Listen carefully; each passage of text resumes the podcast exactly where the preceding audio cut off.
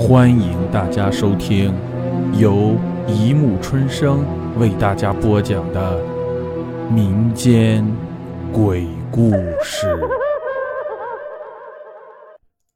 第四百一十四集：循环恶胎六。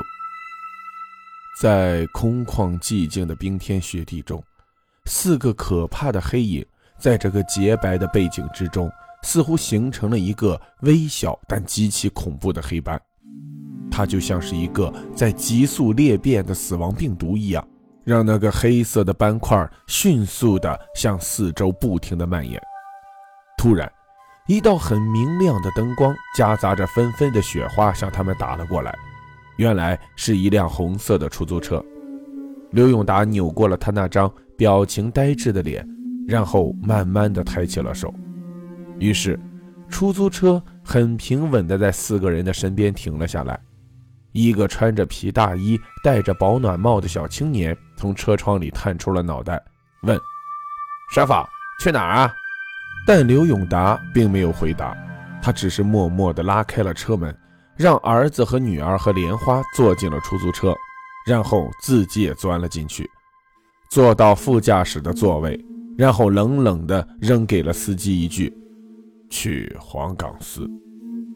黄岗寺是郊区外的一个火葬场。青年司机正在为这几个古怪的乘客而感到纳闷的同时，他似乎并没有注意到，当这几个人在登上汽车的那一瞬间，车身几乎没有一丁点反应。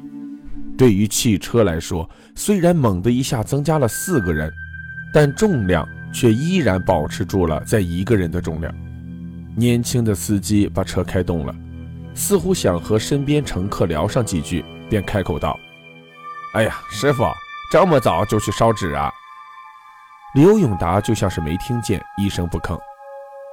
也难怪，等明个天一亮，烧纸的人都能挤破头。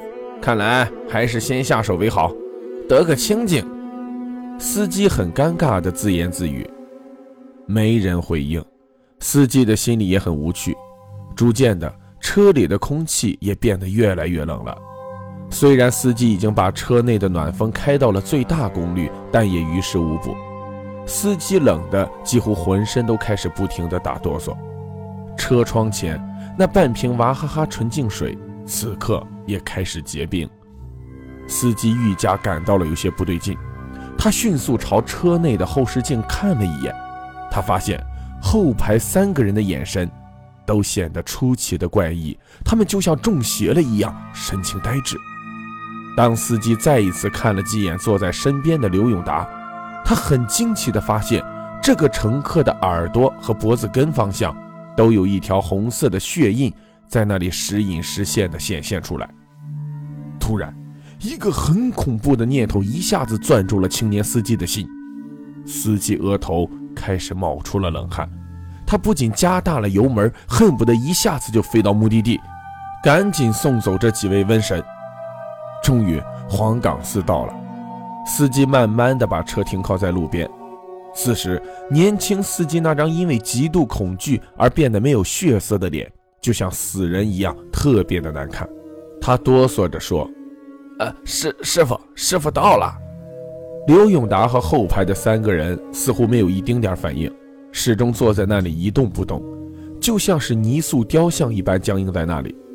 这一下可把司机吓坏了，冷汗又一次止不住地从他额头上冒了出来。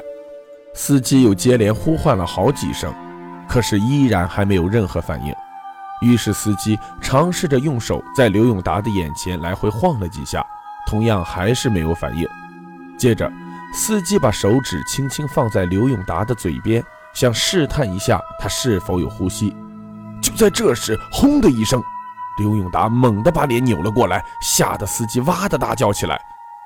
刘永达麻木地望着司机，然后带着极度沙哑而又恐怖的声音说：“你在这里等着，我们一会儿回来还坐你的车。”说完，刘永达就打开了车门，下了车，后排的三个人也跟着下了车。